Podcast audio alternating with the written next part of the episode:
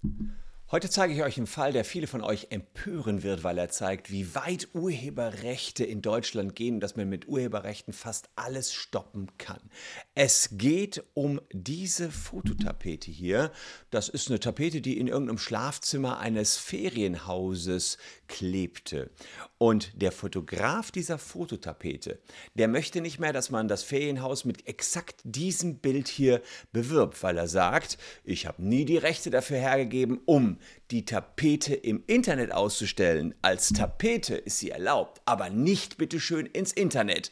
Da fragt sich die Ferienhausbesitzerin, na what, wie soll ich denn dann die Ferienwohnung überhaupt noch vermieten? Ja, mir doch egal, sagt der Fotograf, jedenfalls nicht mit meiner Tapete. Und das Landgericht Köln hat ihm Recht gegeben. Das schauen wir uns mal genauer an.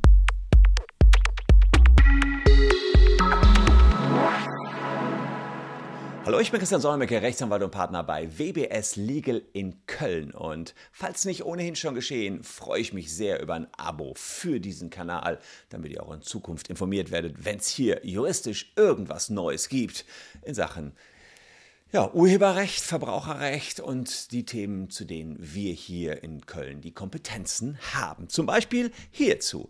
Eine Tapete, die hat 13,50 Euro gekostet, hat eine Dame 2013 schon angebracht in ihrer Ferienwohnung. Schönes Tulpenmotiv hat sie offiziell gekauft, klebt eben im Schlafzimmer ihrer Ferienwohnung. Soweit, so gut könnte man denken, aber sie muss ja irgendwie diese Ferienwohnung auch noch bewerben. Und was hat sie gemacht? Naja, sie hat dann entsprechend die mh, hm, Fotos von dem Schlafzimmer in Buchungsportale wie Airbnb beispielsweise reingestellt aber sie ist dafür abgemahnt worden, denn der Fotograf hat sie entdeckt. Der Fotograf hat gesagt, naja, ich habe dir zwar, ich habe zwar dem Tapetenhersteller die Rechte gegeben, solche Tapeten zu drucken und auch zu verkaufen, aber ich habe ihm keine Rechte gegeben, diese Tapete ins Internet zu bringen. Da sagt sie ja, im Internet ist die Tapete ja auch nicht. Sie ist ja nur in meinem Schlafzimmer. Ja, sagt der Fotograf, sie ist schon im Internet, denn du hast ja genau dieses Bild, über das wir hier gerade sprechen, in die Buchungsplattform Airbnb oder Ferienwohnung.de oder was auch immer reingestellt, um sie zu bewerben. Und damit bewirbst du deine tolle Wohnung mit meinem Bild. Aber die Wohnung wird sich nicht so gut vermieten lassen, wenn nicht meine Tulpen da im Hintergrund wären. Sagt sie, alles gar kein Problem. Ich habe jetzt die ganze Tapete entfernt. Damit sollte ja für die Zukunft alles gegessen sein. Sollten ja keine Ansprüche mehr bestehen, nachdem sie eine Abmahnung von dem Tulpenfotografen bekommen hätte. Und eins will ich euch sagen, der Fall ist kein Einzelfall. Wir haben einige solcher Fälle bei uns in der Kanzlei gerade liegen. Also wenn ihr abgemahnt worden seid, nehmt mit uns Kontakt auf. Unsere Kontaktdaten unten in der Caption, denn das ist tatsächlich relevanter, als man denken mag. Fotografen mahnen gerade ab, weil ihr Wandtapeten habt. Und ganz ehrlich, habt ihr nicht vielleicht schon mal bei euch in der Bude ein Selfie von euch gemacht und im Hintergrund war die Wandtapete zu sehen? Und habe das dann noch, oh Gott, oh Gott, bei Instagram gepostet. Alles verboten, alles verboten. Jedenfalls, wenn es nach der Meinung des Landgerichts Köln geht. Und die schauen wir uns gleich näher an. Aber an dieser Stelle nochmal der Hinweis, hier geht es nicht um Urheberrecht, sondern um Datenschutzrecht. Checkt mal für euch persönlich aus, ob ihr vom dieser Datenleck betroffen seid. Das geht ganz schnell. QR-Code abfotografieren oder einfach noch schneller in der Caption mal ganz kurz auf den Link klicken und eure E-Mail-Adresse überprüfen. Und wenn ihr die überprüft, das geht dauert wirklich fünf Sekunden, sagen wir euch, ob ihr einen Anspruch auf 1000 Euro gegen den Musikstreaming-Dienst dieser habt. Und mehr Leute als es denken, sind bei dieser tatsächlich, weil die mal eine Aktion mit Vodafone hatten und wirklich sehr, sehr viele Vodafone-Kunden einfach so bei dieser sind, ohne das genutzt zu haben. Jetzt auschecken, nicht verpassen. In unserem Fall jedenfalls hat der Tapetenfotograf die Dame verklagt auf Unterlassung, Schadenersatz und Rechtsanwaltskosten. Sein Argument, er hat die Benutzung der, des Fotos dem Tapetenhersteller natürlich schon gestattet. Er hat eine Lizenz verkauft, so läuft das hier in Deutschland, aber diese Lizenz beinhaltete nicht das Recht, die Tapete im Internet zu veröffentlichen, beziehungsweise die Tulpen im Internet zu veröffentlichen.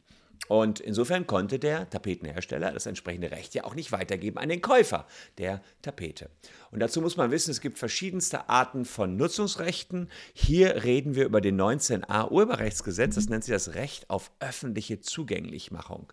Ja, das Recht der öffentlichen Zugänglichmachung ist das Recht, das Werk drahtgebunden oder drahtlos, also im Internet, der Öffentlichkeit ähm, in einer Weise, also egal, drahtgebunden ist auch Internet, in einer Weise zugänglich zu machen, dass es Mitgliedern der Öffentlichkeit von Orten und zu Zeiten ihrer Wahl zugänglich ist. Also es hört sich immer so altertümlich an, aber Gesetze sind genau deswegen so formuliert, damit sie auf viele Fälle passen. Ja, und Norm, diese Norm ist eben unter anderem passend für das Internet.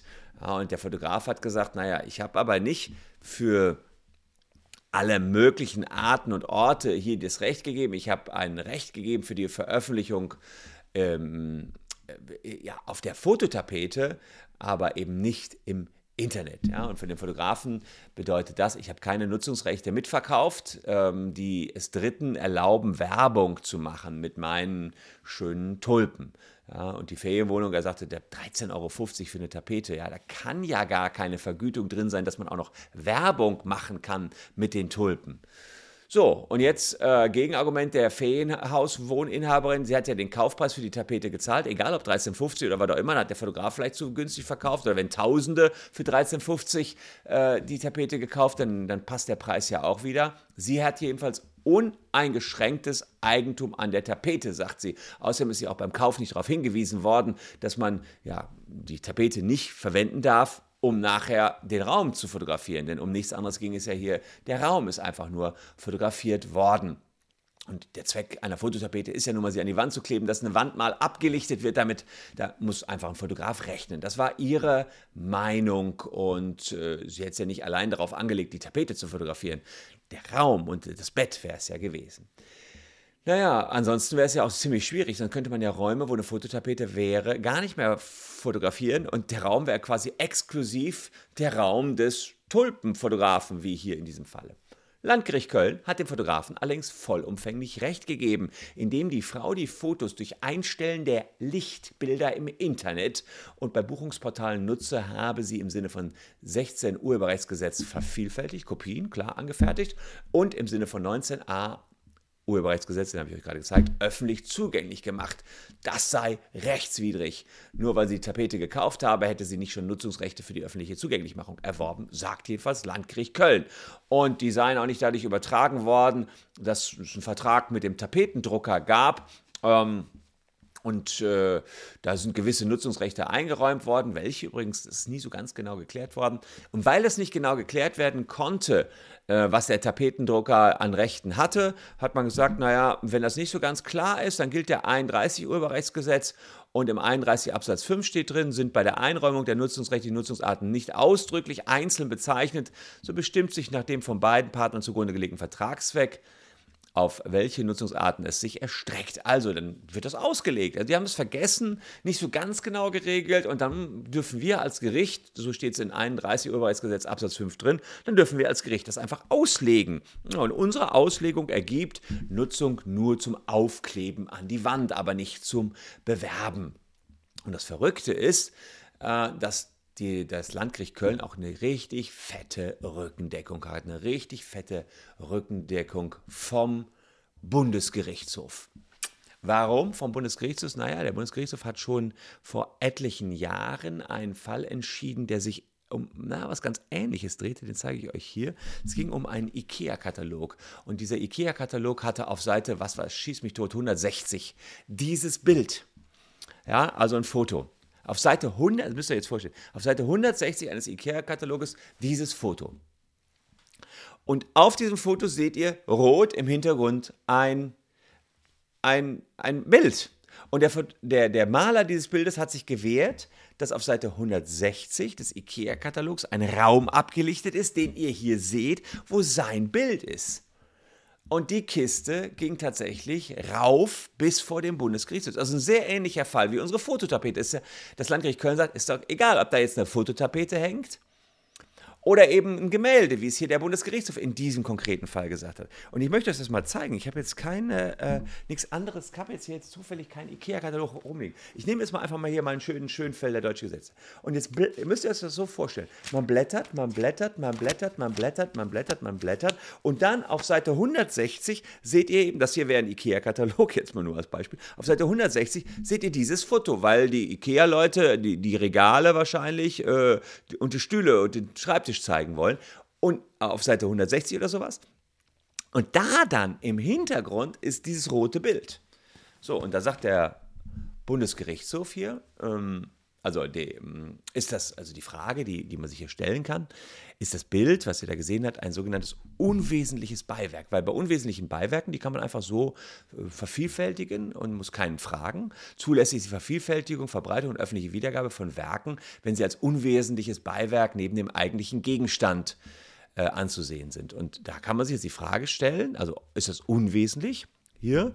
Ähm, da hinten irgendwo so ein Bild, ja, ist es unwesentlich. Und hier kann man es ja auch sagen, ist diese Tulpentapete unwesentlich auf dem Gesamtensemble, ja, ist das jeweils unwesentlich. Und wann etwas unwesentlich ist im Sinne von 57 Urheberrechtsgesetz, hat der Bundesgerichtshof dann tatsächlich entschieden. Und die haben hier in dieser echten Kracherentscheidung vom 17. November 2014 ähm, definiert, hier in C, in den Leit, das sind die sogenannten Leitsätze, da immer, wenn was besonders wichtig ist, das heißt Möbelkatalog, haben sie hier definiert, ein Werk, hier, hier sieht es, ein Werk ist im Verhältnis zum Hauptgegenstand unwesentlich, im Sinne von 57 Urheberrechtsgesetz, wenn das Werk weggelassen oder ausgetauscht werden kann ohne dass dies dem durchschnittlichen Betrachter auffällt oder ohne dass die Gesamtwirkung des Hauptgegenstands in irgendeiner Weise beeinflusst wird. Und das muss man sich jetzt mal so ein bisschen auf der Zunge zergehen lassen. Jetzt müsst ihr euch die Bilder nochmal angucken, die ich euch gezeigt habe. Das hier, nehmen wir mal weg. Das Bild wird dann die Gesamtwirkung, ist also komplett frei austauschbar durch jedes x-beliebige Bild, ja, ähm, dann es ist unwesentlich. Aber jetzt der Bundesgerichtshof wird, naja, es ist ein rotes Rechteck. Ja, und als rote Rechteck sähe das Zimmer matt und kalt aus. Das wäre also äh, dann kein besonderes Zimmer mehr. Alles würde nur wirken wegen dieses Bildes. Und das gleiche hat das Landgericht Köln hierfür gesagt. Das wäre doch ein fader Raum und man würde das Ferienhaus vielleicht gar nicht vermietet bekommen, wenn es nicht so eine tolle Fototapete hätte. Und deswegen ja, äh, muss man sagen, hat man gesagt, es ist eben kein unwesentliches Beiwerk. Ja, ähm, das äh, ist natürlich tatsächlich eine Herleitung, die man machen kann, wenn diese BGH-Rechtsprechung so akzeptiert wird. Ich habe die damals schon nicht akzeptiert, ich akzeptiere die heute auch noch nicht so richtig. Für unseren Fall bedeutet es, der Fotograf hat Recht bekommen. Die Inhaberin der Fototapete musste 1003,40 Euro bezahlen, durfte die Bilder nicht mehr verwenden. Also die Tapete musste mehr oder weniger abgerissen werden. Ja, jedenfalls, wenn sie noch weiter Werbung dafür machen wollte. Und Kosten für einen Anwalt kamen auch noch drauf. Also richtig dicke Rechnung.